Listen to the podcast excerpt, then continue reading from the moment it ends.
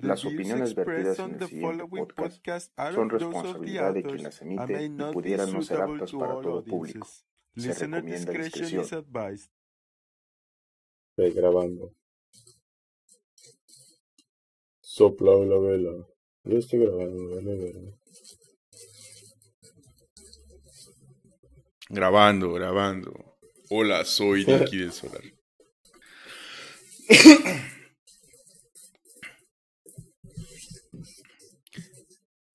Hola, ¿qué tal? Buenas noches. Los saluda eh, Aris Cristian, el profe, hijo del señor Villa, hijo de la señora Hernández de Ciudad Guzmán.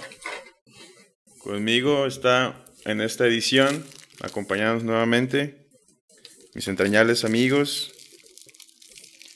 eh, el llamado José Alberto, hijo de la señora Montes, hijo de el papá Montes, el señor Montes, de Tapeisles. Y el otro es mi amigo también, el llamado Rubén. No sé si tenga hijos, así que no. Este, hijo de del señor Valencia y de la señora Ruiz de Colima. Buenas noches, ¿cómo están? Muy bien, ¿y tú? Buenas noches, bien. También. Eh, eso no puede ser la presentación, ¿eh? Si quieren. No estaba mamando. Aprendí, güey, cómo, cómo organizan los nombres los árabes, güey. Por eso El estoy al. haciendo eso. Los sufijos. qué? Al, así de prefijo. Eh, son cinco. ¿No qué? Eh, son cinco partes. Está botana, güey. El primero es cunia. Es el prefijo de respeto. Y dice de quién eres padre. Entonces, en ese caso, como nosotros todavía no somos papás, no, no, no, no aplicaba. Y luego el siguiente componente es el ism. Es el nombre propio de la persona. Y luego va seguido de otra parte que se llama el la, lacap, que es el apodo. ¿Qué hubo? Y después, este, de quién eres hijo. Y por último, tu procedencia, güey. Y ya, con eso te presentas. Imagínate si tienes, no sé, como 10 hijos, güey. Abu Karim, Abu Tara, Abu Tara, Abu Tara. Hay un chiste de los Simpsons, donde lo vi, en el video que lo vi, sa- sale un chiste de los Simpsons. Le preguntan a la morrilla, el Homero, ¿cómo te llamas? A una árabe. Y se suelta la morrilla como con pinche nombre eterno, güey. Y él te, te llamaré Lisa Junior. ¿De qué, qué vas a hablar, güey? Sobre ¿Yo? la medicina árabe y un poco de qué había antes de la medicina árabe, o sea, de la influencia, pues, que era la medicina de Egipto. Ok. La medicina árabe y Sí, la o sea, medicina antes y después de la conquista de Persia. Ay, güey. Ese pedazo de historia, güey, y mira que no te lo vengo manejando. Ni yo, güey, no mames. Pasa ¿qué chido. Después, después de, de que se cae Roma y de Constantinopla, ahí ya es una, es un lugar de nieblas para mí, güey, no, no sé. Mm, Primero fue el gran cisma, Ajá. la separación de los romanos ¿De lo- con los ortodoxos. O sea, el catolicismo se separa Y los a la vez empiezan las invasiones a partir del 500 con Mahoma que funda el Islam y empiezan las cruzadas y las cruzadas pues puta, duraron un puta madre. Wow, wow, wow, tranquilo, cerebrito. Que Torquemada y la Inquisición y todas esas mamadas. Es, pues, no por nada le dicen nada oscura, ¿no? Sí.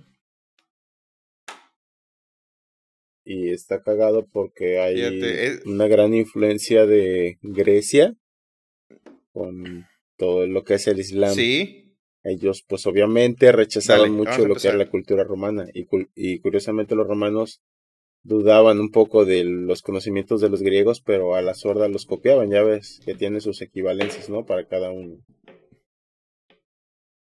sí, sí, sí. Asclepio o Esculapio. Fueron unos, unos grandes sincretistas, ¿no? El columpio y así. Eh, pues al final casi todas las culturas hacen eso. Hola, ¿qué tal? Buenas noches. Bienvenidos una vez más a otra edición de su programa Six Stories. Esta noche me acompaña nuevamente, eh, mi nombre es Aris, me acompaña nuevamente eh, mi amigo Montes. Desde, desde Cancún. Hola, buenas noches. Buenas noches. También este, está con nosotros desde Guadalajara nuestro entrañable amigo Rubén. Rubén, buenas noches, ¿cómo estás? Buenas noches. Bien, ¿y ustedes cómo les va? También, mira, aquí este, empezando un periodo de ley seca de 15 días en Ciudad Guzmán. Ya van tres días y pienso que se están pasando de lanza. Pero en fin, este, hoy no, no, no, es, no, es, no es el motivo de plática, sino un tema que nos trae nuestro, nuestro amigo Montes. ¿Qué nos vas a platicar el día de hoy? Pues bueno, ya después de tomarnos un descanso para afilar el hacha, regresamos para seguir echando chingadazo. Pues otra vez traigo un, un, episodio sobre historia de la medicina. Y pues antes de que empiecen a mamar con que otra vez historia. La neta, déjame decirles algo. Pues sí, perro. Otro pinche episodio sobre historia de la medicina. Y este pues particularmente lo quiero dedicar a tres personas. La primera, pues, es el al estudiante, ¿no? Que nos escucha. No importa de qué nivel.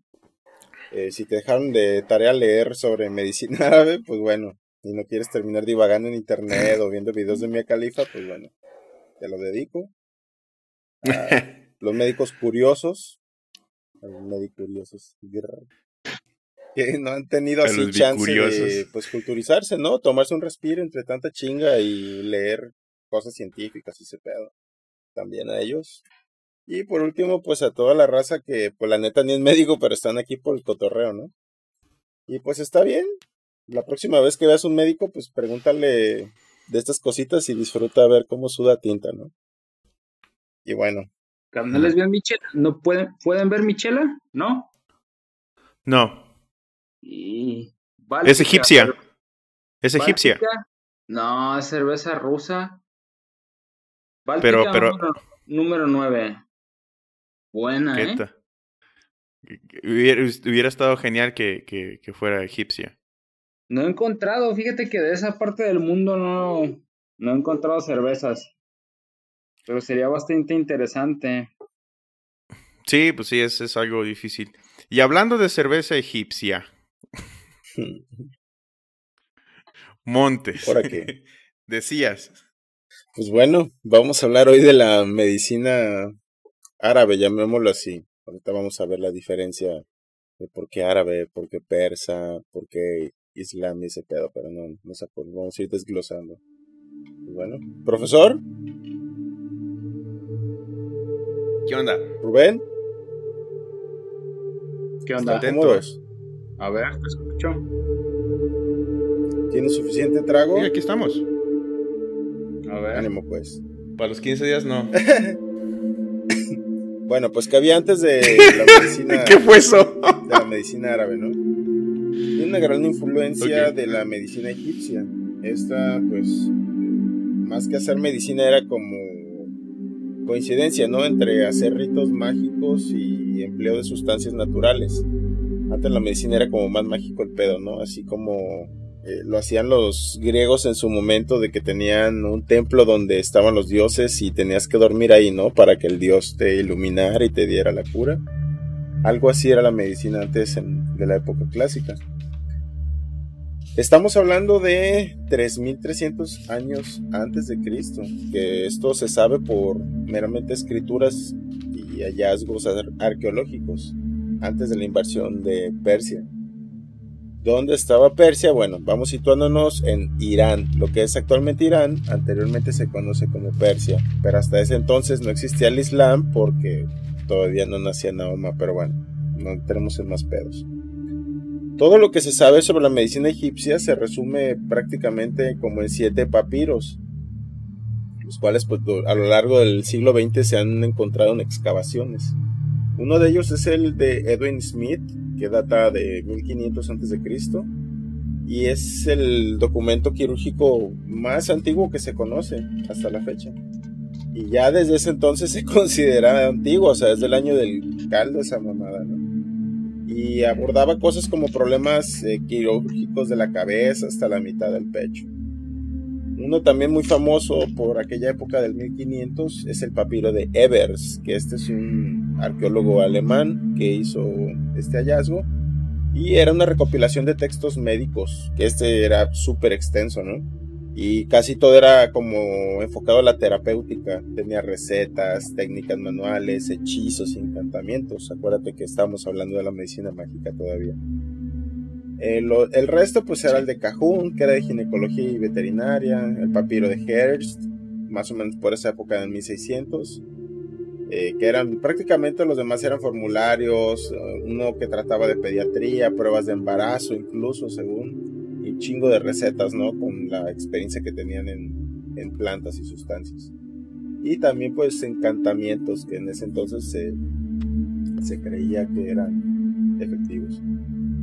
¿Cómo era que pensaban estos médicos? ¿Cómo concedían la fisiología y la fisiopatología? Ellos creían que el cuerpo era como una especie de depurador, que recibías alimentos y que algo había en el aire que si era de mala calidad, pues te enfermabas. Y pues todo el cuerpo prácticamente era compuesto por los cuatro elementos, ¿no? Los que ya conocemos, agua, fuego, aire y tierra. Entonces, estos cabrones coincidían que la fisiopatología era como una demostración de que tu cuerpo era poseído, ¿no? Por agentes sobrenaturales, que eran, pues, a lo mejor enemigos tuyos o cabrones que tenían acceso a magia para poder entrar en tu cuerpo y hacerte daño, ¿no? Y, enfermarte. Entonces, esto era lo que creían estos cabrones, ¿no? Eran más como encantadores. Iban primero con el encantador y luego con el médico. Siempre en ese orden. Y para ellos era importantísimo conservar, ahora sí, lo que es el cuerpo humano como una cáscara, ¿no? No estaban abiertos a, pues, a la mutilación de este porque no podías llegar completo, ¿no? Lo peor que te podía pasar en Egipto era que murieras calcinado o ahogado, que alguna parte de tu cuerpo se perdiera, ¿no? Y entre esas... Que te comieron hipopótamo. además. Era importante también el corazón, eh, lo cual siempre cuando hacían el proceso de embalsamado, es decir, cómo trataban los cadáveres, siempre lo dejaban ahí, nunca lo extraían, todas las vísceras pues las mandaban a la chingada, ¿no? Y este lo conservaba. Y es un dato curioso, así como que los sick del story, la nariz también, ¿no? Que era como que fundamental para la vida porque pues era lo que recibía el aire, la vida, ¿no? Por eso es que algunas estatuas de las cuales creían que estaban malditas, pues les destruían la nariz. ¿Les suena la esfinge? Entonces todo eso coincidía que era una costumbre para evitar que las estatuas siguieran respirando y no fueran a revivir, Dentro de las técnicas del embalsamamiento era como una preparación más bien de tu cuerpo para la próxima vida. Intentaban como cortar tu cuerpo lo menos posible por lo que ya comentamos y a través de un gancho, una herida que te hacían en un costado izquierdo, extraían tus órganos, así con técnica de la michoacana, ¿no? Sacando el lado acá hasta el fondo con la cucharilla. Y el cerebro, pues te lo sacaban a través de la nariz también con un gancho. Y bueno, la pregunta es, ¿qué hacía tan bueno los médicos egipcios? Mm, Las sentadillas. Su compendio de plantas. Ajá. Eh, ¿Era pregunta seria o...? Sí, sí, sí. Ah, pues su compendio de plantas. Este. Y el manejo de algunos metales, ¿no? Los que le sacaban filo y que utilizaban para precisamente remover esos órganos. Que te quería comentar. Ajá. Eh, por ahí en un podcast escuché que la herida que hacían en el costado no tenía más de dos pulgadas, este, para sacar los órganos, no tenía más de dos pulgadas de, de amplitud o de longitud. Perros para la chanfaina. Entonces, eh, sí. Y, y en el, el, comentario que hacen allí es de que, ¿cómo es de que sabían qué era lo que estaban sacando? O sea, ¿cómo sabían que el corazón, que hacía esto, que, que el, o sea, eh, vamos, que su conocimiento de anatomía era como que mm, incompleto, pues. O sea, no es de que se dieran cuenta que están sacando un órgano vital. Simplemente lo sacaban y dicen, ah, mira que está dentro y parece que es importante, pero no sé para qué sirve, hay que guardarlo.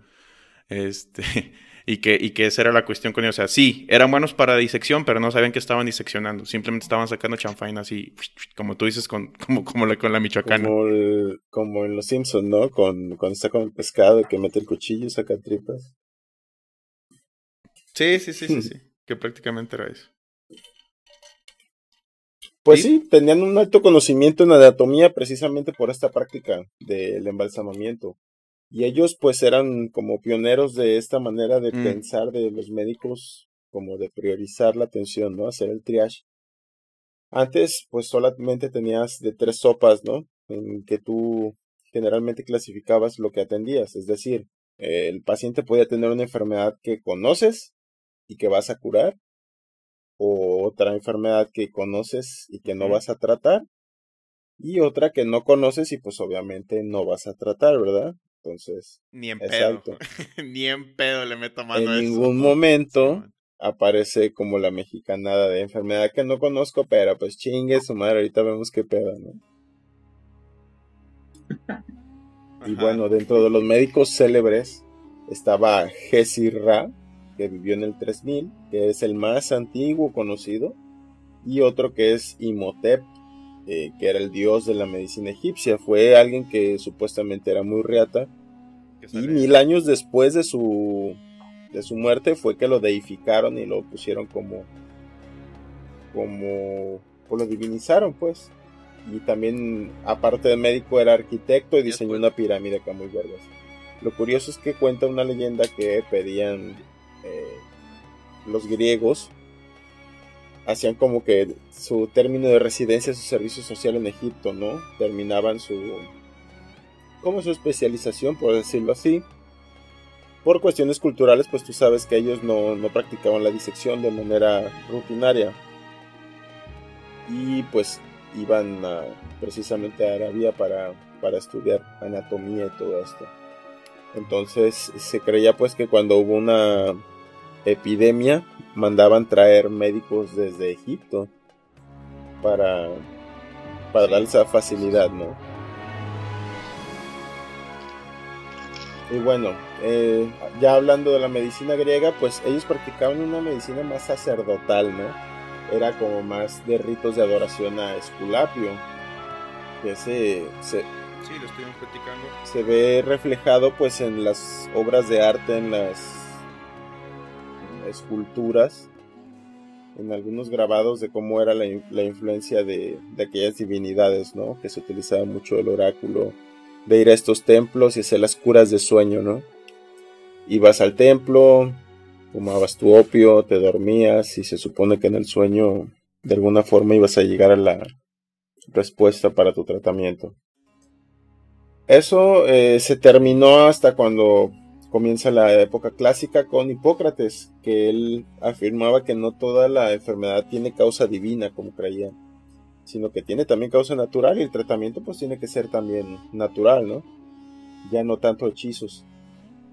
Y él pues eh, tenía esta teoría de que la salud era un equilibrio de los cuatro humores y que el médico pues era el que restablecía ese equilibrio. Curiosamente en Roma ellos tenían, a pesar de tener una ciudad mejor diseñada, tener eh, mejor higienizada, o sea, tenían el drenaje, alcantarillas. en comparación. Pero los médicos no, no eran de la misma calidad que en Grecia, ¿no? Porque ellos pues como que desconfiaban también de ellos.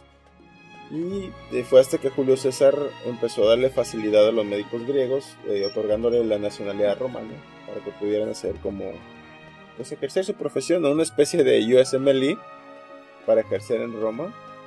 Porque Roma es the shit, ¿no? En este momento vamos en expansión. Y algo curioso también, eh, otro personaje que es Galeno, que fue un griego curiosamente instalado en Roma, que fue hasta mucho tiempo la mayor autoridad en la medicina y fue médico de tres emperadores, escribió 500 obras, tenía un chingo de estudios anatómicos, pero estas eran disecciones sobre cerdos, Tiene su plaga. monos, precisamente por la limitación que tenía la, la cultura de ese entonces de la época. Entonces sus errores, ojo aquí, impidieron el avance de la medicina por siglos, porque esto era pues el puto canon, ¿no? Así que la próxima vez que te digan galeno, bueno, acuérdate de esto. Nel, brinca. y bueno, los Sikh. Hay que hacerla de pedo. Así es. Los Sikh de la story también es que eh, los musulmanes, ahora ya entrando en materia, eh, estamos hablando ya cuando nace Mahoma y se funda el Islam, todo esto también en, en Irán y todos esos territorios de Medio Oriente, donde antes era Persia, porque, ojo aquí, ya hablamos de la comparación de Roma y Grecia, hay algo así parecido entre Persia y los árabes, o sea, no es lo mismo, pero comparten territorio, ¿no? Pero sí, pero en fin. Mm. Eh, hay algo que hacen los musulmanes en sus templos, tienen baños muy bonitos, muy vistosos, muy amplios y ellos, el baño para ellos es como una ablución ritual, ¿no? Antes de orar tienes que estar puro del cuerpo y del alma. Y tienen estas salas de reposo donde tienen vitrales hermosos, mucho arte contemplativo, para que estés ahí meditando, te estás bañando, preparándote para hablar con Dios y estás viendo todo este arte, ¿no? Que si tienen chance y le echan un ojo, el arte islámico es bastante vistoso. No son trazos así tan bonitos, tan pop art, por decirlo así, ¿no? Con como los romanos que son así más realistas. Estos tracitos están como más del libro de primaria, ¿no? Pero están chingones. Es, es arte abstracto, ¿no? Ah, un poco, sí. O sea, no, no, no representa, no hay imágenes o figuras humanas, ni de animales, ni, ni de ninguna otra estructura así del mundo real, por así decirlo, sino una serie de como fractales, ¿no? Claro. Que, van construyendo grandes, grandes complejidades que al final, pues, es como una representación de su, de la grandeza de Alá, ¿no? Pues de hecho, lo que tú comentas es, cierto porque cuando representan a Alá, cuando es bebé incluso, claro que está con un velo en la cara, ¿no? no nunca, nunca representaron la cara del rostro de Alá, siempre tiene un velo. Y bueno, eso ya es otro tema de arte. Pero pues sí tiene mucha influencia la filosofía musulmana en la práctica de la medicina. Porque ellos proponen que el cuerpo eh, era una unidad entre el humano y el todo, ¿no? Tú eres parte del todo es decir, unidad entre pares, es decir, entre otro humano y tú eres lo mismo, entre un humano y el medio ambiente es lo mismo, eh, la unidad entre el cuerpo y la mente, aquí, ojo, es donde empiezan las nociones de la medicina psicosomática, es decir, le empiezan a tomar importancia de la influencia de tus pensamientos sobre tus enfermedades, ¿no?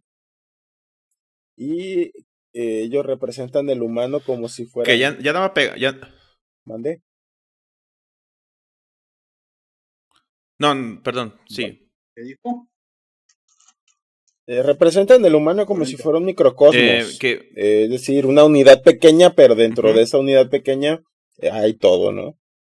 Entonces, ya habíamos visto mm. cómo era el equilibrio de la salud para los griegos, que era de los cuatro humores, en este caso la musulmana, pues también hay un equilibrio entre el mundo interior y el exterior, ¿no? Porque todo es parte de todo.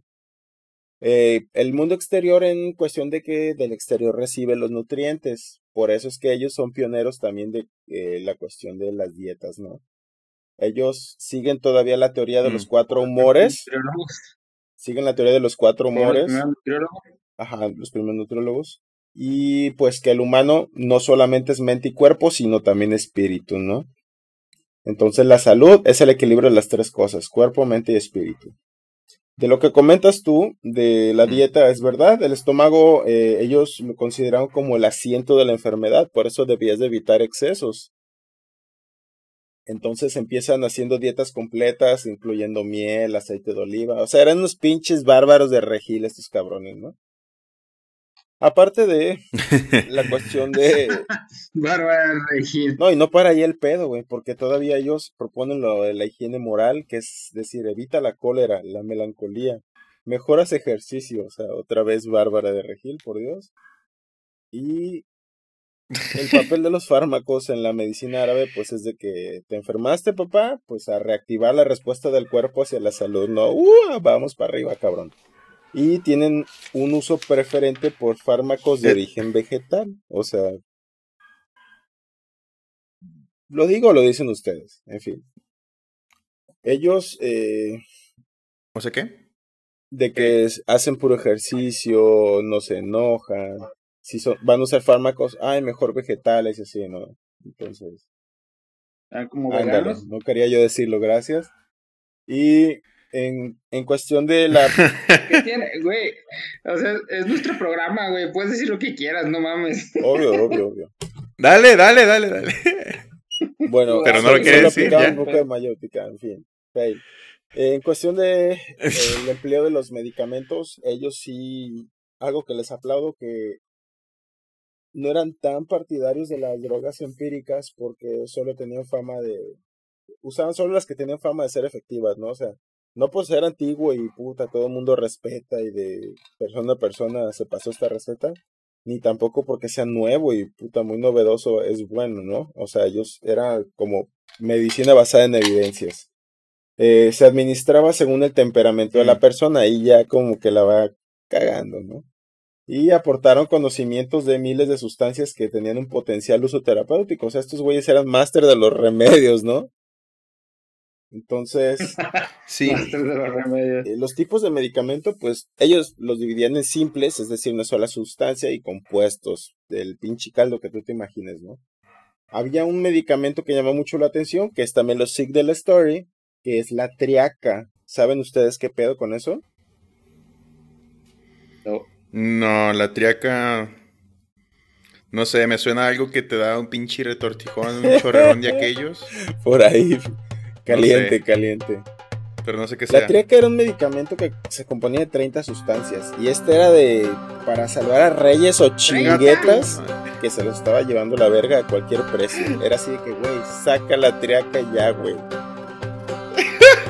Y eran 30 y chingadas. ya ni el pinche Dr. Pepper, que es un refresco de veintitantos ingredientes, se la pela. Era tan bueno para. o sea que cuestión de remedios. No, mames, 30 cosas, En cuestión de remedios, tu tía es una bueno. En fin, esto es la triaca. Entonces, ellos también eran practicaban una medicina más al costo, es decir, gratis para los pobres y bien cobrado a los ricos. Y pues ellos decían que Alá. Pues así es todavía. Alá no había creado una enfermedad para la cual hubiera un remedio. ¿Y el coronavirus? ¿Alá no... se curaba? ¿Todo se curaba? Sí, güey. Para ellos, Alá no era culero, no era de que ponía una enfermedad sin tener el, remedio. Pero sí causaba enfermedad. ¿Cómo? O sea, sí, sí podías recibir un castigo de Alá por medio de una enfermedad. Como con Dios. Sí, pero te hacía el paro de que fuera curable, güey. No, me refiero, o sea, que las enfermedades como una especie de justificar que Alá es todo amor, ¿no? Así de que, ay, bueno, sí, hay, enfermedades, pero pues también hay remedios, ¿no? Pero pues, nosotros somos los pendejos que no lo hemos encontrado, ¿no? Oh, ah, eh, Ajá, pero entonces, eh, mi pregunta era, ¿al, ¿Alá, podría causar enfermedades? Sí, pero todo era curable. Eh, es que lo que yo estoy entendiendo que dice ahorita Montes es de que no, o sea, Alá como que nada que ver con las enfermedades ahí andan, pero pues este si la cachas es por güey y, y, no tiene nada que ver con él, pues no es que te hayas portado mal y Alá te mandó la, erupción de sarpullido que te salió en la cara o, o, no hizo que te cayeras si te quebrara una mano, pues eso es lo que yo quiero saber. entonces aplicando el mismo criterio de la filosofía musulmana, acuérdate que el cuerpo humano es todo eres todo lo bueno y lo malo, eres la salud y la enfermedad, ¿no? Ok, entonces ahí está. Ahí está la enfermedad y si te toca, te toca. eres parte de eso también. Ok, ok. En cuestión de cómo era el abordaje, los algoritmos de tratamiento, eh, primero era tratamiento conservador y ya la cirugía era en última instancia. Eh, conservador lo vamos a poner entre comillas porque pues eran ventosas, lavativas, sangrías, purgantes, o sea, antes de pasar por el cuchillo, pasabas por el tubo en el pedorro, ¿no? Entonces, en la cirugía, ellos diseñaron muchos instrumentales quirúrgicos, mucho de oftalmología para retirar cataratas, odontología, son pioneros de la cauterización de las heridas, el manejo de fracturas y luxaciones. Ellos emplearon la anestesia no propiamente dicha, porque la anestesia no existió hasta 1844. Ellos inhalaban el jugo de hachís y en cuestión de enfermedades mentales psiquiátricas hacían curas de sueño. Es decir, eh, los pacientes inhalaban opio para calmar este pedo y el café lo utilizaban como un estimulante cardíaco. O sea, desde entonces ya se aventaban sus, sus los. Y bueno, ya estableciendo un poco más o menos cómo era que pensaban los médicos y por quién eran influidos, pues quiénes eran las meras vergas de árabe, ¿no? Vamos directamente. Eh, se dice pues que el primer médico importante del Islam eh, surgió hasta el siglo IX. Fue Al-Kindi, el, un hijo de un gobernador que fue después eh, prosecutor, no, una especie de niñero de un hijo de un califa, ¿no? Total que este cabrón se codeaba con todos los burgers, toda la burguesía, y era un vato muy religioso y muy clavado en Aristóteles. Acuérdense que tenían influencia de los griegos. Y pues también fue filósofo, músico, todólogo el cabrón, ¿no? Escribió una obra que se llama De Gradibus y eran matemáticas aplicadas a la medicina. Es decir, eh, cómo titular medicamentos, es decir, cuánto medicamento te voy a dar sin romperte tu madre y determinar a priori los días más críticos de una enfermedad, lo cual lo podemos traducir a pues dar un pronóstico, ¿no? Así de qué día te va a cargar más la ñonga a partir de hoy que te enfermas, por decirlo así. Otro también nacido en Persia, Al-Razi. Puede estar mencionando los nombres occidentalizados. No voy a decir los originales porque créanme es un dolor de huevos. Pero igual el profe me gustaría que nos aportara un poco de, cómo es que se constituyen estos nombres árabes, ¿no? Pero ahorita vamos para allá. Entonces, siguiendo con Al-Razi, es un gran conocedor de la medicina griega. Fue el que descubrió el ácido sulfúrico y el etanol. Gracias de nada. Inventó el alambique, que fue el destilador. Gracias de nada. El destilador de petróleo en queroseno. Fue un filósofo racionalista. Ojo, aquí ya se acabó con la medicina sacerdotal y divina. Eh, fue liberal y libre de prejuicios y eh, multiespecialista, ¿no? Por decirlo así, era un cirugineco obstétrico oftalmólogo, así de cabrón. Chúpate eso. Tan es así que el hijo de la chingada escribió un libro que se llama Dudas sobre Galeno, así de que perro. ¿Qué quieres saber? Dudas sobre Galeno, así de cantándole el tiro, ¿no? Y pues estas refutaban las, las ideas sobre la disección, ¿no? De que pues precisamente pues muy bonitos tus libros, pero pues disecciones son unas ovejas y changos, no mames, ¿no? Y pues fue director de un hospital de Bagdad, y fue autor de la gran enciclopedia médica, escribió en ella sobre la peste, la viruela y enfermedades infecciosas y fue pionero de la pediatría al-Razi, creo que el padre de la pediatría antigua, creo. Y él decía, eh, la verdad en medicina es una medida que no se puede alcanzar. Todo lo que se pueda leer en un libro tiene menos valor que la experiencia de un médico que piensa y razona. La lectura no hace al médico, sino el espíritu crítico y el talento para aplicar en casos particulares las verdades de las que tiene noticia. Fíjense que desde entonces eh, ya era un pensamiento más racional, ¿no? Como lo es hasta ahora el pensamiento de nosotros los médicos. Entonces se establecen las bases de que ya deja de estar pidiendo la salud allá arriba, ¿no? Cuando te tienes que concentrar acá abajo para, para restablecerla. Eh, existió también At-Tabari, que fue el que escribió la primera enciclopedia en árabe, el Al-Himak Firdaus, que son siete partes. Ahí se escribía por primera vez la aplicación de la pediatría, como la psicología, psicoterapia y pues bueno, mucho de rollo religioso. Recuerden que Persia e Irán son territorios altamente religiosos. En la medicina de alguna forma eh, eh, half and half, es decir, mitad de pensamiento griego, mitad pensamiento religioso. Y otro personaje importante es Abulcasis, que este ayudó, pues, eh, estableció los fundamentos de la cirugía moderna en su obra Al-Tasrif. Fue el pionero de la instrumentación quirúrgica. Él inventó el catgut, los forceps, la ligadura de arterias, la aguja quirúrgica, el bisturí, los separadores, la cucharilla, la sierra para hueso. En fin, todo el hijo de la chingada. Era perro para los trastes. Ese es del Bademecum, ¿no?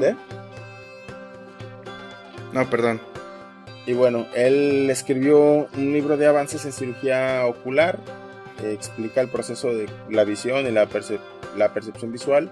Es un tratado sobre óptica y no ha habido avances. Él decía que no ha habido avances por la prohibición de la disección, ¿no? También era en pro de la disección.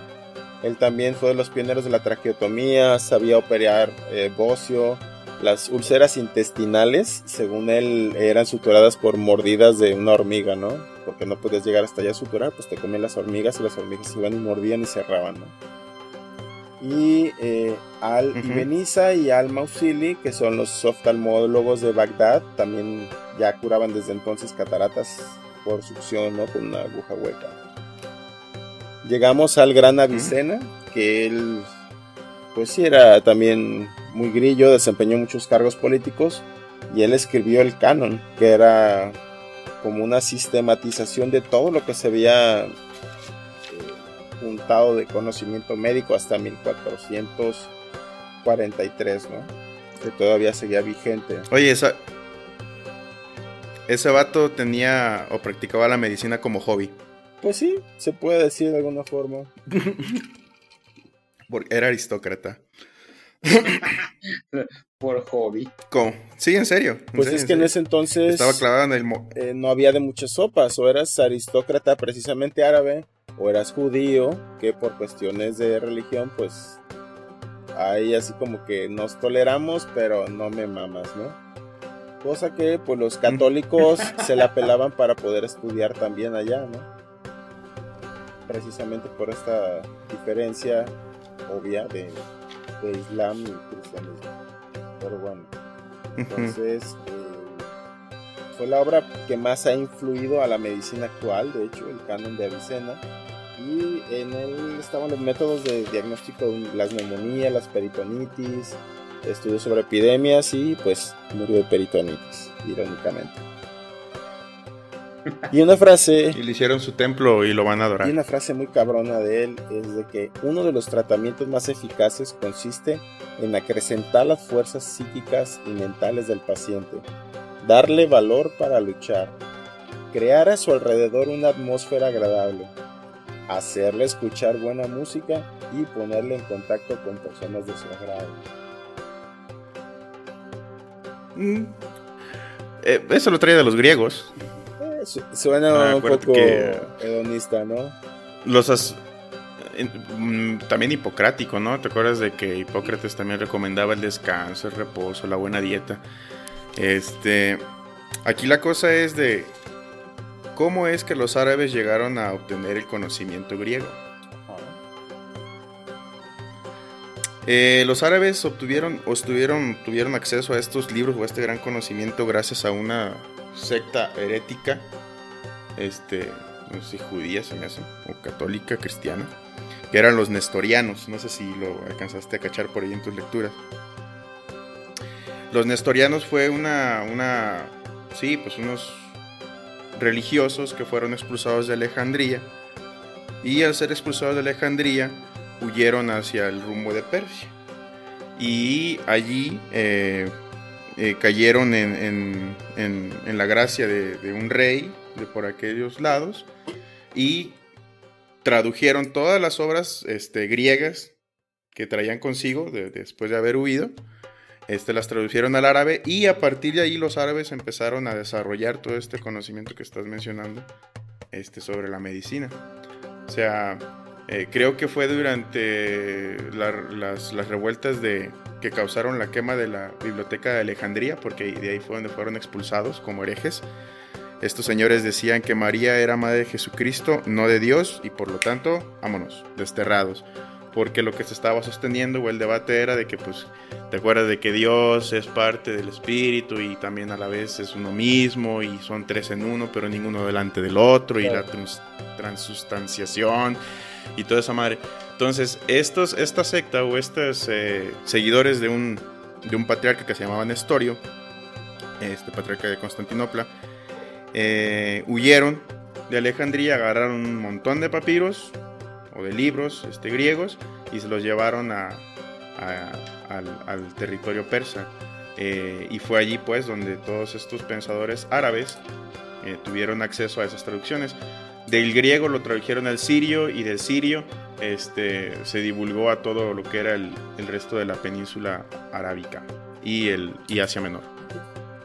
Es todo. un papel importante Alejandría, ¿no? En cuestiones académicas. Sí, sí, sí, sí, de ahí, de ahí es donde obtuvieron, o sea, un, otro de los, de los méritos de los árabes fue haber acogido a estos, a estos este, desplazados o a estos desterrados de Alejandría y haber preservado los, los conocimientos que ellos traían. Eh, que de otra manera lo más probable es que se hubieran perdido. Porque de este lado empezó, de este lado, del, lado oriental del Imperio Romano, empezó a florecer toda esta cultura y el Imperio Otomano y todo eso. Y del otro lado, el Imperio Occidental Romano empezó a entrar en una decadencia, ¿no? Donde el cristianismo empezó a tomar las riendas de, de prácticamente todo en el imperio incluso de la medicina, que igual después podríamos o podría hacerles una plática sobre la medicina cristiana, este, que no tiene gran complicación, nada más es la posición de manos y, pues el Espíritu Santo obra a través de ti, oh Dios, y se cura el otro. Entonces, a partir de, de, esa, de ese pequeño evento o de esa peculiaridad, eh, todo este mundo árabe tuvo acceso a este conocimiento de origen griego, principalmente. Entonces eso es por el lado eh, persa, ¿no? De cómo llegaron los conocimientos de la medicina. Algo así pasó, este algo así pasó este también en el lado latino con la escuela de Salerno en Sicilia, Italia.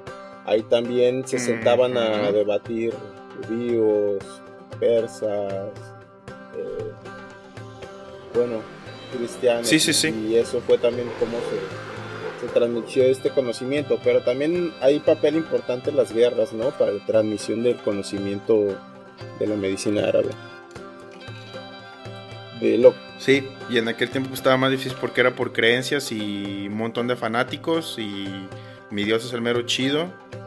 Y, pues bueno, tal como vemos ahorita como con ISIS, que, de repente dinamita eh, monumentos o eh, edificios históricos, con todo lo que tenga dentro, pues así pasaba en aquel tiempo, ¿no? Y Alejandría la sufrió y pues se perdió un montón de conocimiento. Yo me acuerdo que estuvo feo. Yo me acuerdo, yo estaba ahí. Yo lo vi. ¿Te acuerdas, güey? Yo lo vi, yo lo vi, güey. Yo era un historiano, güey. Ah, muy bien. Bueno, y la pregunta es, ¿en qué momento pasamos de los bárbaros de Regila a esto? Mm. Ay, no, sé. sé, güey, tú eres el que está narrando, güey. Bueno, volviendo al, al tema. Eh, yo, no, yo nomás quería mencionar eso, quería mencionar eso para, para que quedara pues como que llenar ese hueco de, bueno, ¿cómo es que la medicina árabe también se parece mucho a la medicina griega? Ah, bueno, es por eso. Porque gran parte de la medicina árabe se nutrió de textos griegos que salieron de la biblioteca de Alejandría. En resumen ya lo dijiste. Eh, sobre el, cultivo de una buena alimentación y de que el paciente estuviera aislado con la gente que se le llevara chido. Hay algo curioso de escuchar la música, ¿no? Eh, ¿Qué música recomendarías tú de pronto a tu paciente? ¿Para qué enfermedad? No sé. ¿Qué rola se te antoja como para curar el chorro? ¿Para curar el chorro? el chorro, no. No Nunca lo he pensado, güey. ¿Con qué? ¿Con, trompetas o con O la depresión, ¿no? De pronto, sopa de caracol o una mamá así. La, ajá, la depresión, un piano. A la se acabe este pedo, güey. turno de Chopin. No, para la depresión, pues sí, puedes pensar en canciones. Porque incluso dentro de la música clásica hay piezas como más alegres, ¿no? Claro, y, también hay conocimiento detrás de eso, ¿no? De cómo darle esta atmósfera triste, alegre, jugar con, Exactamente, sí es, amigo. Es como lo de las escalas mayores y menores. ¿Qué, música se recomendaba para el chorrillo? Ah, no, más bien, eh, en ese entonces, pues, ¿qué música iba a haber, no? Eh, ¿Cuál era el instrumento que de pronto se tocaba en la música árabe? Tamborcito, tamborcitos y, unas cuerditas por ahí. Un arpa. Ah. Pues percus. Ah. No creo que tuvieran gran variedad de trompetas. es más común entonces. Te digo música árabe, ¿qué te imaginas? Eh, y Julia. las percusiones, los tamborcitos. Ah, no, ese ah y la voz, y la voz, y la voz, y la voz. El principal instrumento, ¿no? Eh, pues el laúd, ¿no? ¿O no? Entonces, ¿por qué cantas? No, no, no. estaba metiendo el factor confusión para que confundieras con India, ¿no? Porque pensaras que Arabia está en África, una pendejada así, pero bueno, caíste. Eh, Hay que tener paciencia acá.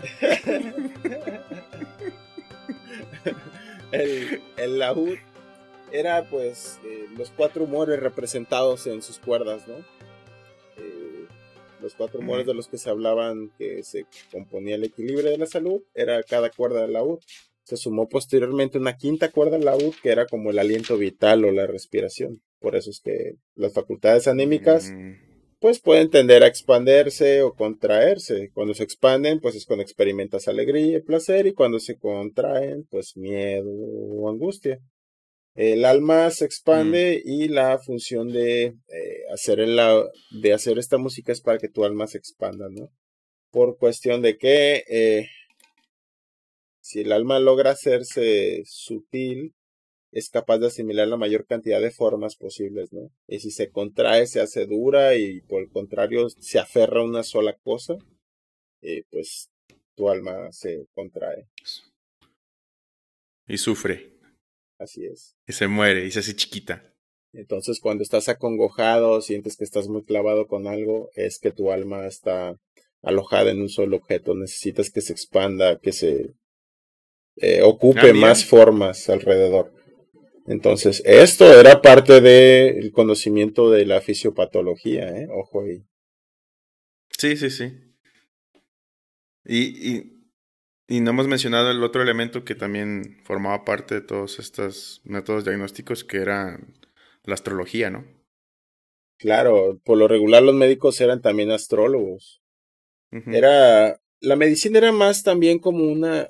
Mm, era una, una especie de ciencia Ahí te va, era una especie de ciencia, pero como la filosofía aplicada a la práctica, un poco así, ¿no? O sea, era... Interpretativa. Ajá, eh, como entender la cosmogonía de dónde nacemos y hacia dónde vamos, y en base a eso aplicar hacia el... como jugar a ser Dios, ¿no? Eso era mm. en parte el médico.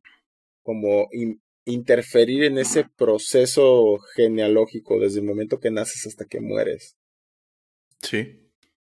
Entonces, Eh, esto era lo que decía eh, Avicena, ¿no?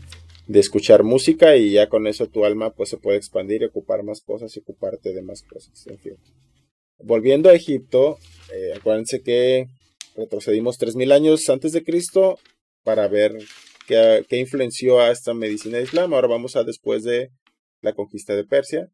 Eh, también Egipto volvió a ser otra vez la sede de, de la medicina. En el siglo XIII, Ibn Nafis descubrió la circulación pulmonar, es decir, la circulación menor, la describió. Y antes de inventarse un microscopio, algo así hizo también Ibn al-Gufi, que señaló la existencia de los capilares. ¿Ibn al qué? Al-Gufi. Qué idiota. Entonces, empezó la hervidera de médicos con toda esta transmisión de conocimientos. También la escuela de Córdoba. Recordemos que España tuvo una gran influencia de los moros, de los musulmanes en el sur, sobre todo, pues sí, en la, en la región sur, en Córdoba. Eh, existió ahí Abenzoar o Ibn Sohr, Ibn Tufail y Malmónides. Este último fue un médico de Saladino. Recordemos que Saladino es un personaje importante en las cruzadas, algo así como Alejandro Magno, pero de los moros en este caso. Entonces, mm. este médico Malmónides, todas sus enseñanzas pues eran transmitidas también durante la guerra. Hubo intercambio de información y los médicos católicos intercambiaban con los hakims. Los hakims eran los médicos persas y pues sí estaban muy cabrones, ¿no? Porque ellos tenían conocimiento más de sustancias y medicamentos. Eh, ya lo habíamos comentado también en Salerno, Sicilia, que ahí se juntaban médicos latinos, griegos, hebreos, árabes. Aquí ya no había cristianismo, aquí no había islam, todavía no había judíos. Aquí era lo. La felicidad. De roots, ¿no? De roots acá. Latinos, griegos, hebreos y árabes. Mm. Entonces, en la península ibérica, volviendo a España, Andalucía, esta región sur, eh, hubo transmisión de conocimientos también a los médicos católicos. Recordemos que en las guerras de, pues en las cruzadas, eh, toda la región norte de España estaba eh, pues, dividida en reinos y en reyes católicos. Mm. Y bueno, así fue más o menos como, como nació, cómo se estableció y cómo se empezó a expander para que se considere Avicena pues el padre de la medicina moderna. Y bueno, pues profe, concluyo con una fábula que se llama El Rey y la Peste. Es sobre un rey árabe que iba caminando en el desierto y se encuentra con la peste. Personaje, imagínalo así como la muerte, ¿no? Con su guadaña. Entonces lo ve el rey y le dice, oye, ¿a dónde vas? Dice, ah, voy con mi guadaña a Bagdad y pues me voy a llevar cinco mil cabrones. Ah, no, pues va. Se va a la chingada y después regresa y se da cuenta que murieron 50 mil, ¿no? Entonces, pues se encuentra la muerte, pues le dice, oye, mi hijo de tu puta madre, dijiste que te ibas a llevar cinco mil, ¿no? Se murieron 50 mil, ¿qué pedo? Entonces la muerte le dijo, sí, yo me llevé cinco mil. El miedo hizo el resto. Ingesu. Entonces, la moraleja es que a veces el miedo puede ser más destructivo, incluso que aquello que realmente nos asusta. Sí, fíjate. Eso es muy cierto, güey. Sí. Muy, muy cierto. Es como lo que comentabas de la somatización de las enfermedades. Muchas veces el gran parte del problema es lo que uno se está haciendo en la cabeza y no lo que en realidad te pasa sino cómo percibimos lo que pasa a nuestro alrededor y también cómo nos percibimos por dentro es, es, es este, es algo bien difícil, ¿no? Como que de, de, de controlar y, y, que pues se manifiesta, ¿no? En algunas personas a somatizar y salen ronchitas o salen pullidos o hay comezón, está canijo. Sí. La sugestión es muy fuerte. Por eso funciona OmniLife. pues sí. Pues con eso es cuanto, profesor. Le cedo los controles. Es cuante. Quiero platicarles un poco de, en cuanto a la medicina egipcia. No sé si han tenido la oportunidad de leer un libro que se llama no el egipcio. a la mitad. Fíjate que a mí se me hizo bien interesante. Se supone, según lo que he leído en, las reseñas, al parecer este fue un diario que encontraron en una tumba de, de algún egipcio y está narrado como diario. Sin embargo, me parece muy interesante todo lo que va platicando, porque efectivamente es un médico egipcio.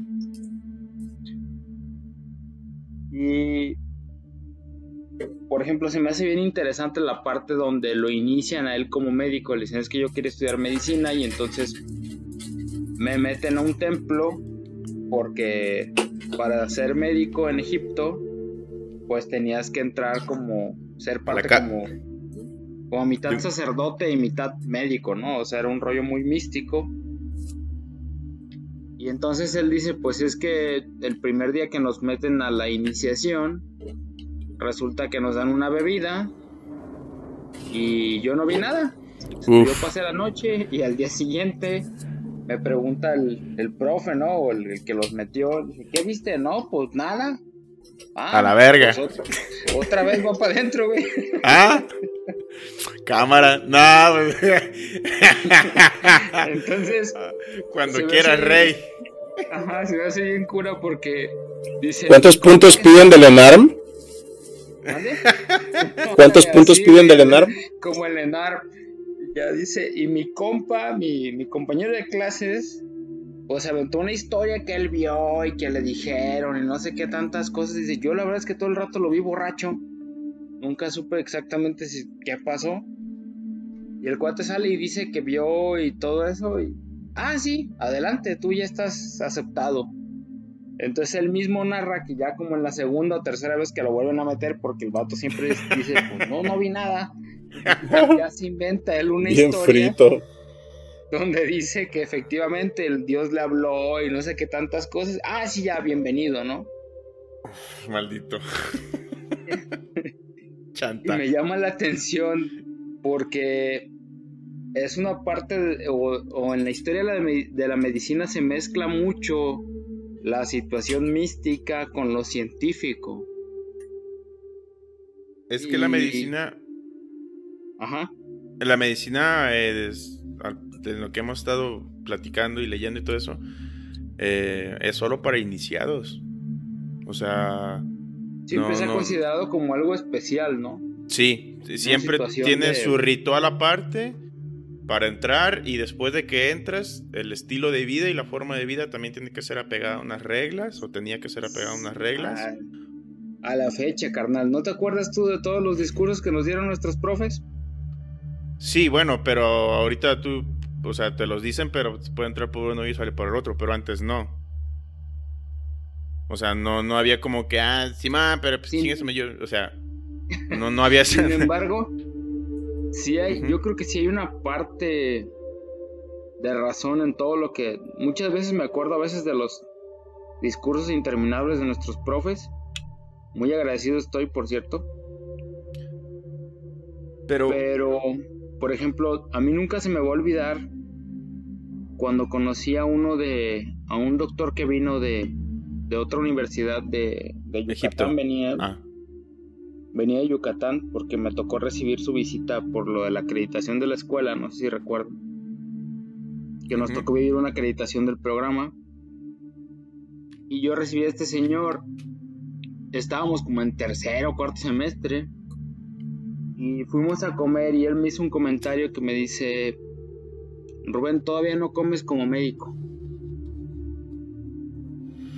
Y ya yo me quedé y dije, ah, caray, pues, ¿por qué? Dice, porque todavía se ve que te, te das tu tiempo y disfrutas tu comida. Y hace tres días, en el trabajo, alguien me dijo, Rubén, es que comes bien rápido. Pues es que como como médico, ¿no? Ay, ya. ah, sí. Sí, sí, sí. Al final, la carrera, no sé si en todas las carreras pase, pero yo sí lo he vivido, al menos en la de nosotros. Te vas adaptando a las necesidades del trabajo, ¿no? Sí. O de la ah. carrera. Y Acá... eso va, va moldeando muchas cosas. Por ejemplo, la situación de que dices, pues es que todo el mundo sale a las 3 de trabajar y ya ni pela el celular ni nada.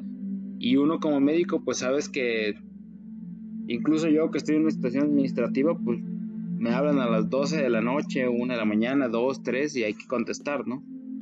Montes, nuestro compañero traumatólogo, pues yo creo que también le ha pasado que le hablan a las 4, 5 y una urgencia, ¿no? Nel, bien huevos de oro. Culitos.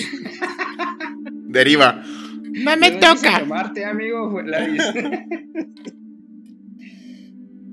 Entonces. Casi siempre son culitos.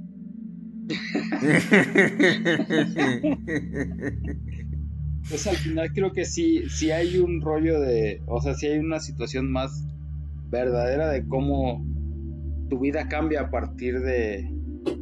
De que, de que escoges una u otra carrera. No hablo de que sea exclusivo de la medicina, porque también sé que en otras carreras tienen situaciones especiales y que también se adaptan, ¿no? a, mí me pasó. Ajá. A mí me pasó respecto a eso de comer rápido en, el hospital durante el internado. Eh, pues una vez un pediatra. Este, terminamos de pasar la visita en urgencias y después nos íbamos a ir a la consulta.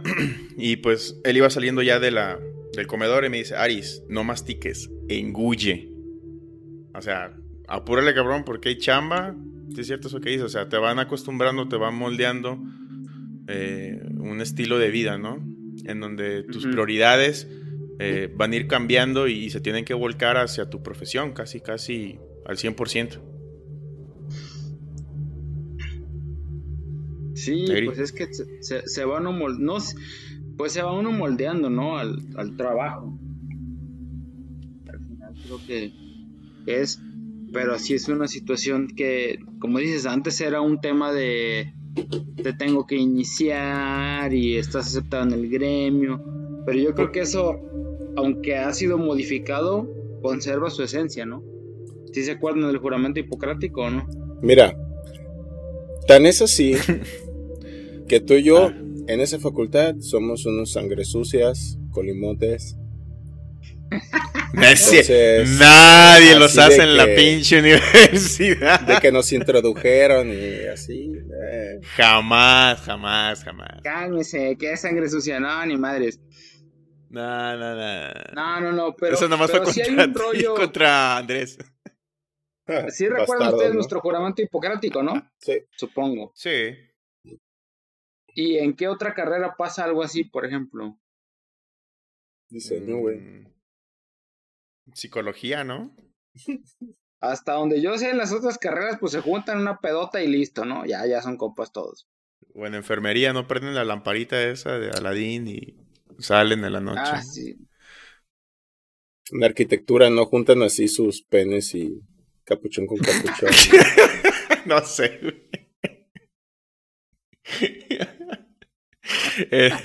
en, en, nutrición, no sé, güey. Hacen un caldo de oso, güey, acá bien heavy, güey. Un pinche hoyota, la verdad, un caldo de oso. caldo de res, no sé. No, pues no, no sé si alguna otra este, carrera tendrá un ritual tan público o tan sonado. Pues dicen que, la pues, Universidad de Michoacán, eh, más o menos en la graduación, el examen final es hacer nieve de membrillo, güey. Entonces, no sé si todos los de la Michoacana sepan. Salgan pues con un título y sabiendo hacer agua fresca, chingón. Sabiendo hacer algo, porque está cabrón. De medicina, quién sabe, ¿eh? Oye, pero.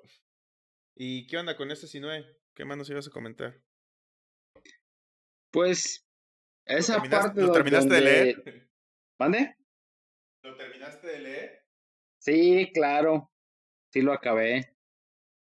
En algunas partes se vuelve como pesada de lectura, pero sí, sí acabé de leer el, el libro. ¿De cuántas páginas este hablamos? Por pura curiosidad. No me acuerdo, no son tantas, ¿eh? pero hay unas partes que la lectura se vuelve así como un poquito más pesada. Es curioso porque él va nombrando varios pasajes históricos, pero desde su perspectiva. Y obviamente, pues como lo, como lo narra como diario, pues no lo marca como historia, simplemente, ah, fui a ver al, al faraón, porque además lo interesante es que según la historia, él fue médico de un faraón.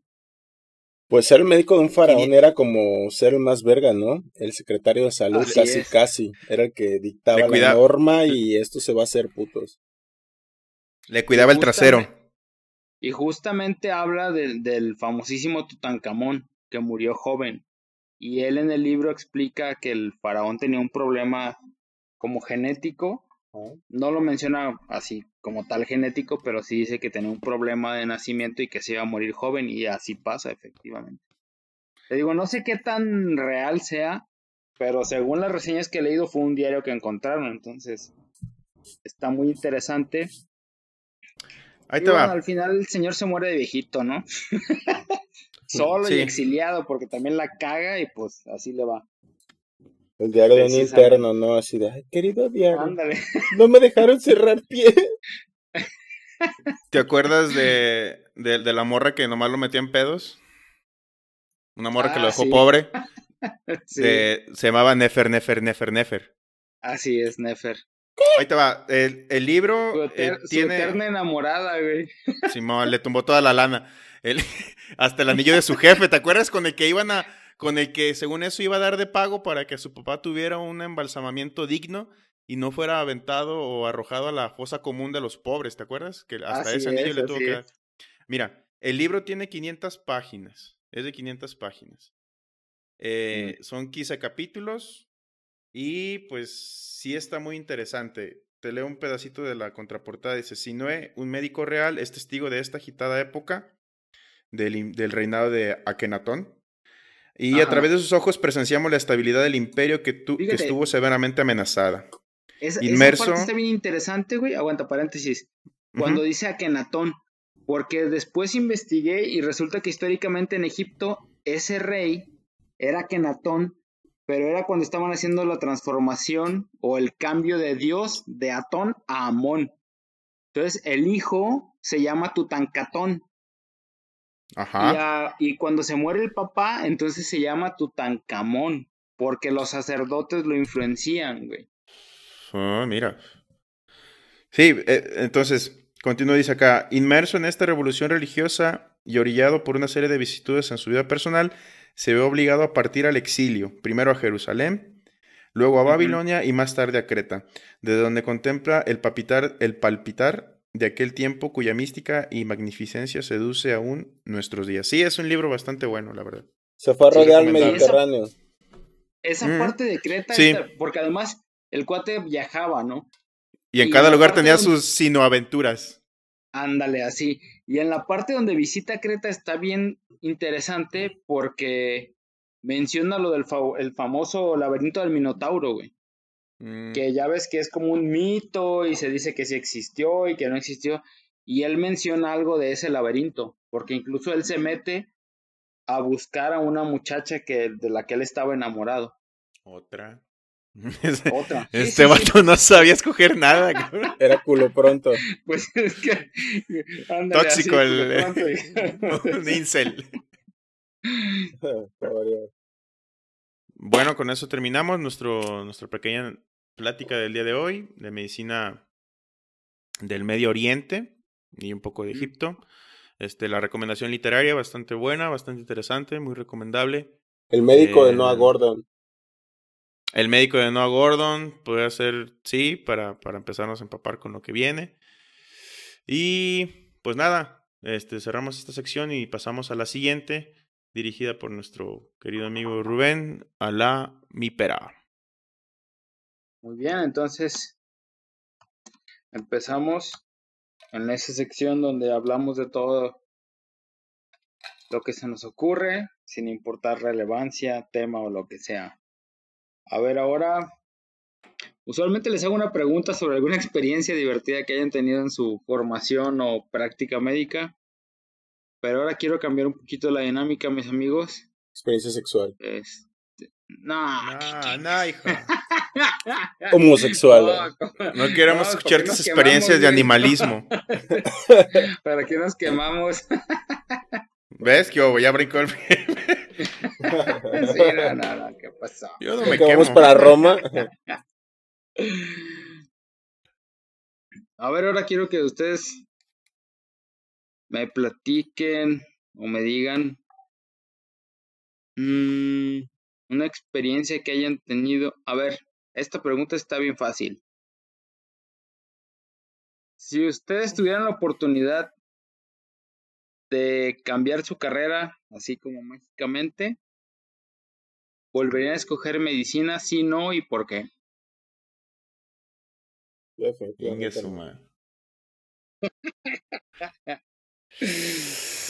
Digo, porque aquí el único que sigue haciendo medicina es el Montes, güey. ¿Y sí? ¿Y sí? Aris, yo es profe y yo soy administrativo, entonces. pues ahí está, ya, dijo que no. Será la opinión más, más pesada de este. A ver, Montes. Y lo demás, que eh, no, ¿por qué? Siempre he dicho porque, pues ya sabes, te roba un chingo de juventud. Renuncias a un chingo de cosas y básicamente a eso, a eso voy. Lo que retribuye realmente es muy poco de lo que das, siendo honestos. Y pues no por cuestión materiales, si la cuestión material es lo que te te llena tu vacío, pues vas a ser feliz ahí, no te va a faltar. Pero ya siendo como recibir un, una retroalimentación más allá del dinero, retribuye realmente muy poco, a mi parecer. No lo sé. Mira, yo a pesar de que de que no ejerzca. Siempre tengo duda con esa palabra si la digo bien, ejerzca. ¿Sí se dice así? Este... Eh, buena pregunta. Ejerza. Ejerza. Ejerza, ¿no? Ajá. Ah, ¿ves? ¿Ves? Eh, me, a, mí me, a mí me, yo te digo, a pesar que no la practique, la sigo teniendo muy presente en, en, en, mi diario vivir, o sea, vamos, este, ya siendo así mi snob, intelectualmente me sacó de, de, de, mi topper, de mi pequeño mundito ahí mágico, supersticioso, eh, que no sé, a, la fecha me ha hecho ahorrar eh, en muchas cuestiones que supuestamente pues siempre te ofrecen, ¿no? Para, para comprar, este, para mejorar tu salud y ese tipo de cosas. Eh, eh, a mí, a mí en, en, en, cuanto a contenido así intelectual, la carrera a, a, mí me dejó mucho, a mí me dejó muy satisfecho. En cuanto a la práctica, pues, pues obviamente no, porque pues no le seguí mucho por allí. Y me interesó más este, comunicar eso que a mí me había este, cambiado, pues, o que a mí me cambió la vida, pues todos esos conocimientos o esas nociones sobre cómo funciona el cuerpo, lo del corazón, lo, el saber cómo funciona tu cerebro, saber interpretar o, o, saber que una emoción viene precedida de un, de un, de un, este, de un proceso bioquímico, cerebral, que hay una reacción, que, o sea, todo eso, todos esos seis años en los que devoré muchos o poquitos libros, eh, yo lo sigo utilizando, sigo tratando de utilizar. Entonces, desde ese punto de vista, pues sí, a mí sí me dejó mucho, pero. Y, simplemente por eso me la pensaría para volverlo a estudiar. La neta, porque. Así, intelectualmente, para mí es una carrera muy satisfactoria. Es muy satisfactoria. Sí, honestamente sí. Intelectualmente sí, o sea, pero ya lo, lo, lo, que tú dices, y yo pienso que es la razón de tu respuesta, Negri, la, la, la práctica, ya ver que, que, que, esas ganas, ¿no? Que ese deslumbre no lo comparten muchos y te lo apagan, pues sí está medio gachito. Pues está feo, pues. Supongo, supongo que es su ego hablando. ¿Y tú, Rubén? Yo, la verdad, la carrera sí me gustó en todo momento.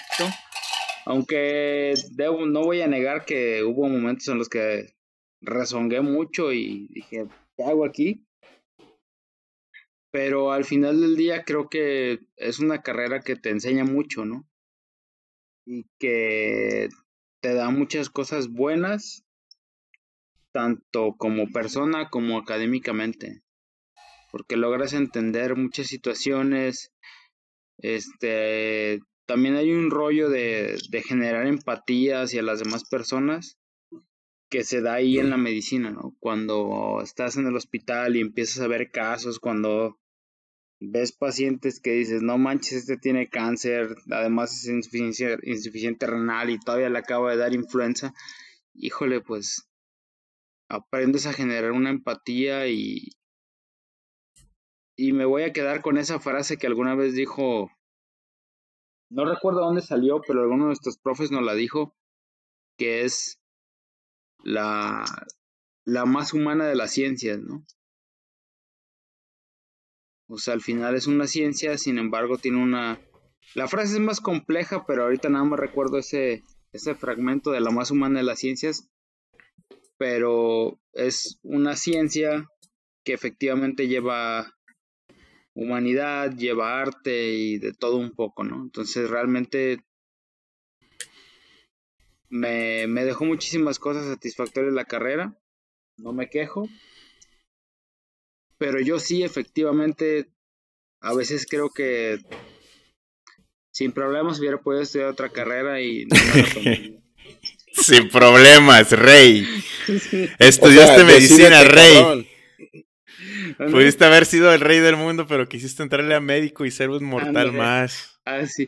Fíjate que, que, por ejemplo, a mí me pasó algo muy curioso porque ingeniería, ingeniería biomédica se me hace bien interesante, pero no sabía que existía. Probablemente si hubiera sabido su existencia antes de entrar a medicina, mejor hubiera entrado a ingeniería biomédica. Yo. No, bueno. Pero de ahí en más, pues no. La verdad es que no. No hay otra carrera que yo diga, ahí está. Yo estoy haciendo mi carrera ahorita, la que no sabía que existía. Yo estoy haciendo mi carrera de medicina ahorita. Eh, es historia y filosofía de la medicina. Esa carrera me hubiera gustado estudiarla. Ah, ya, ya, ya. Machín. Pues sí, digo, al final, el que hayas estudiado una cosa no limita a que puedas seguir estudiando otra, ¿no? O a que encuentres otra vocación o algo. Hay gente que cambia de, rumbo a los 50 años y logra llegar a donde quiere, no, no hay reglas, pues. sí, no, bueno. Sí, la mayoría de los grandes logros que puedes llegar a tener lo vas a hacer cuando tengas unos 40, unos, a menos de que seas una tola, ¿no? Desde los 20. Un fuera de este, serie se llama. Un fuera de serie, ajá, estarías, brillando a los 35, a los 33. Pero pues el regular guy Este, la persona normal. a los 40, Sí, sí, sí, sí, sí. Y mientras se sigue ampliando el, la esperanza de vida, pues bueno, hay premios Nobel que hasta los 60 años, este, entonces... Y bueno, yo no quiero tener un Nobel, pero... No, no, hay, no, la verdad Hay tiempo, hay tiempo. no tengo prisa. sí. Pero bueno, ahora compartimos una experiencia no graciosa. Y ya con esto cerramos la mipera en este momento melancólico.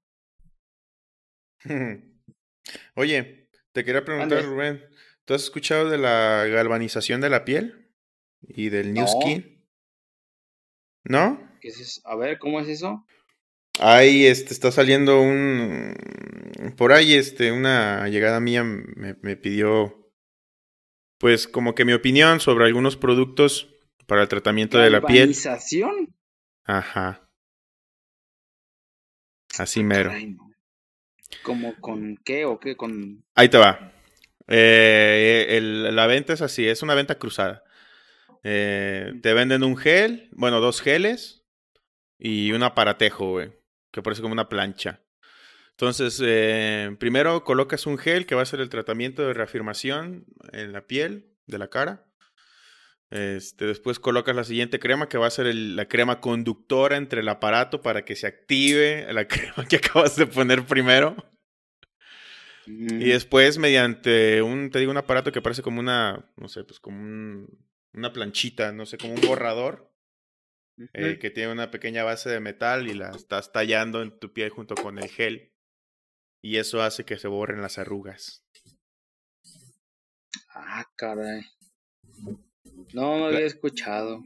La tecnología está desarrollada a través de marcadores genéticos que se activan con las cremas y que hacen que la piel se mantenga más hidratada, que reduzca su cantidad de, no sé, de depósitos contaminantes. Eh, y pues nada, pues te hace más joven. Así mero. Así, justamente eso te iba a decir, hey, Simón. sí, güey, o sea, e, es lo que te decía, o sea, eh, la carrera me ha dado a mí para eso, pues. ¿Para andar de em, charlatán, cabrón? Pudiera andar de charlatán, porque, eh, mira, en, en, cualquier rato, en cualquier rato, pues... Nadie le gana al señor de los imanes que quita el SIDA. es que este es algo parecido, güey. Aquí, mira, el, comercial, el comercial es el siguiente, ¿no? Te ponen a un tipo de, habla extranjera que intenta hablar español, por lo tanto, muchas de las cosas que dicen ni se le entienden, güey. O sea, de entrada ni, ni, conjugación de verbos, ni nada, güey. Nada, nada, nada. o sea, imagínate. Ok, yo pago por ver. Si tú me vas a vender eso y dices que borra arrugas, póntelo en el fundillo, yo te lo pago y hasta no ver que se borren las arrugas, ahora sí te creo. lo que le dicen. A ti, lo que te interesa es ver el procedimiento, ¿ah? Era un poco de morbo, ¿Cómo se pone cosas ahí en el fundillo? Una cosa lleva a la otra. Corte A. Este, pues te empieza a explicar que una tecnología que desarrollaron dos tipos con una, con una madre que se llama chip gen. Este, un chip que se encarga de detectar este, genes eh, eh, que tienen que ah, ver con el envejecimiento. Me encantan los pinches nombres que se, inventan, ¿no, güey? Sí, está bien perro, güey. Chip Gen es, una joya. Chip Gen. Chip Chip Gen. Y ya, pues te presentan sí. ¿Qué tal? Soy Chip Gen. te presentan un güey güero, ¿no? Y, y, la comunicación o el mensaje, por así decirlo, subliminal, te lo avientan, este, aventándole planos de su, de su cara del lado izquierdo, derecho, no recuerdo bien, totalmente limpio, ¿no? Así, una, una, cara así rosada del cabrón, un güerazo. Ok, vamos a buscarlo en este momento para ver su rostro galvanizado. ¿Cómo dices que se llama? Ponle New Skin. N-U. New. N-U y luego ya Skin como. Skin. Muy bien, vámonos. No, New Skin. ¿Por Skin? Ah, no, chupa. Sí. Este, no, New eh, Skin. Sí, sí, pero el vato, ¿cómo se llama? Ya me siento medio pedo, de todo no te creo, güey. El tipo, mira, lo primero que aparece, entonces, el tipo está con lentes, tiene un peinado así, este, de costado, totalmente güerazo, ¿no? Una raza aria. Y se presenta nada más como, como que es un científico. Y ya después te ponen un esquema de la piel y, te, te, meten ahí un rollo medio que las, la piel de naranja, güey, ¿no? estamos combatiendo la piel de naranja y después, así, sin ningún aviso, se brincan de la piel de naranja al envejecimiento. Entonces, ah, cabrón. Entonces empieza a aventar un montón de términos. Ajá, sí, o sea. Ándale. Eh, y bueno, eh, ya después de que este vato hace. Guy Native. New Skin se llama. Ajá, Guy Native, Skinny Skinny York, no, te lo deletreo, es N-U-S y lo espacio S-K-I-N, güey, New Skin, como nueva piel. Y ya te aparece esta madre que. dijiste, New Skin. Ajá. Oh, de galvánico, sí, sí, sí. ¿Ya? ¿Ya lo viste? Pues no sabe el rostro este cabrón. No, bueno. Eh, y ya, pues sigue con toda la farama. Y después de repente aparece otra chica, güey, que, que al parecer tiene una mejor dicción en español, pero a mí no me la pegan. Para mí, que, como que es puertorriqueña, o tiene acá, eh, o es de Miami, porque se equivocan. Y, y allá el video de presentación del producto, güey, se empieza a ir totalmente a la mierda, güey, porque parecía un pinche podcast, güey. Entre ellos empiezan a decir cosas, güey, del, del, producto. Y no, bueno, es que el New Skin hace esto, ¿verdad? Y el otro güey hace la cara de, ah, mira, ¿en serio? Sí, sí, sí lo hace, sí, sí, sí lo hace. Gráficas sin, sin, sin identificación de columnas, o sea, nomás un número de aquí para arriba y luego un número de aquí para adelante y ahí están las grafiquitas, velas. Entonces, totalmente una estafa, güey. Por si le llega a caer o, te llega alguna paciente. Como el dióxido de cloro, no mames. pues no sé, pero los modelos del comercial eh, parecen jeringuitas de Botox. Así mero. Así mero. Sí, sí, sí. O sea, esa es toda una mendiga estafota. Este. Te digo, es, es, la venta es una venta cruzada, güey. O sea, tú tienes que comprar las dos cremas y el aparato para que jale todo. Entonces pues fácil, eh, fíjate, nomás en la compra de un producto para un solo fin, ya te chingaste como unos mil pesos o 500 pesos, no sé cuánto cueste. Pero ya es una buena cantidad, ¿no? O sea, eso es, es, es truculento. Y, y, y para eso, amiguitos, sirve saber de ciencia y de medicina especialmente. Para no perder dinero. Para no perder dinero. La neta. De todas maneras lo pierdes en vicios, ¿verdad? Pero. Ah, bueno, pero eso ya es tu decisión, ¿no? O sea, tú, tomas una cerveza o tu vicio este, y sabes que el resultado ya está, pero sin embargo, nadie te está engañando, ¿no?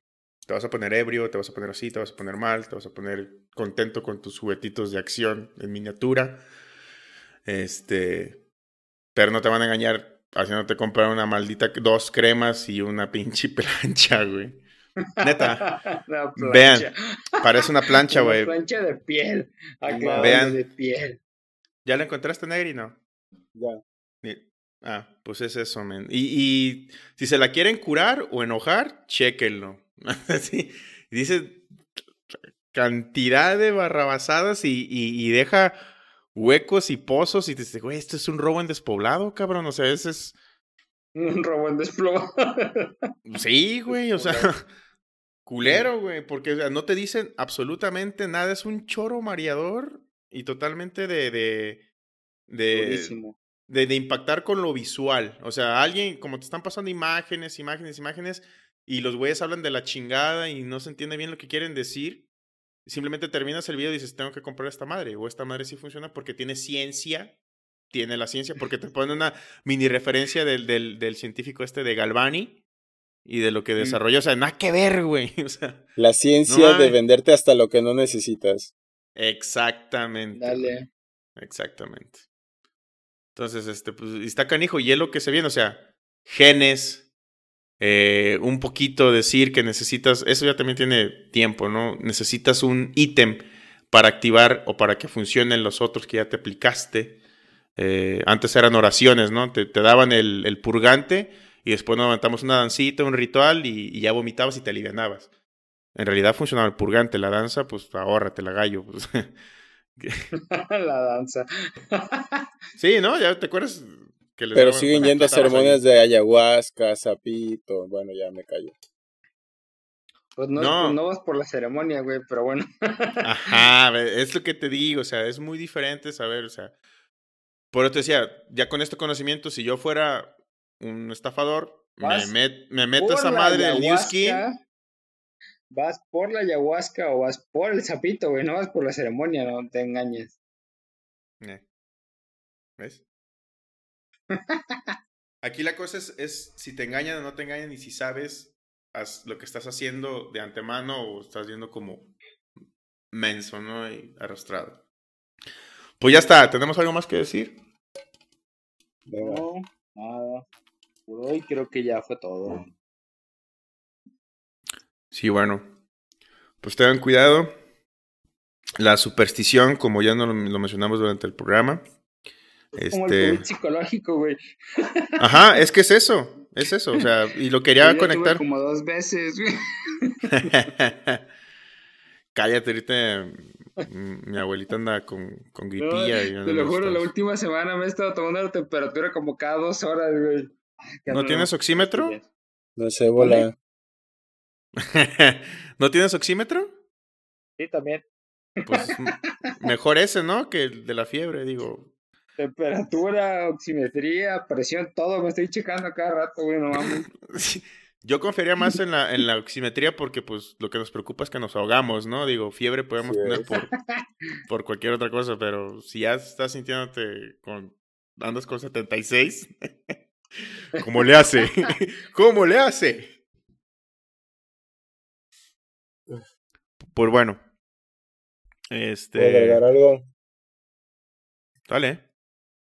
¿Qué? Pues bueno, a todos los psicópatas y psiconautas que se toman la molestia. Quédense en casa. Quédense en casa. se toman la molestia de escucharnos. Neta, déjenos un mensaje si quieren algún tema de lo que ustedes quieran. Adelante, estamos abiertos. Y espero que hayan disfrutado de este episodio. Igual, dedicado a quienes dije al principio. Y a los que no, pues qué chido que, que muestren este interés y esto que les traemos, tratando de hacerlo de una manera más, más amena y menos enredosa. Muy bien. Muy bien. Fantástico. Eh, pues nada, este, ah, por ahora nomás sigue la promesa de las demás redes sociales. Solamente contamos con Facebook. Síguenos ahí en la página, ahí mismo dejen el comentario. Ahí pongan sus puteadas, lo que gusten. Igual de otros podcasts, si quieren featuring, así estamos abiertos también. Ah, mira, sí, muy bien. Sale pues, entonces este cerramos, yo me despido, esto ha sido todo por hoy. Que pasen buenas noches, amigos. Buenas noches. Descansen. Despídete, negro. Bye, dije. negro. Ah. ¿Cómo estás, güey? Vale, pues. Hasta luego. Que estén hijos de perra. Hijos de Apolo.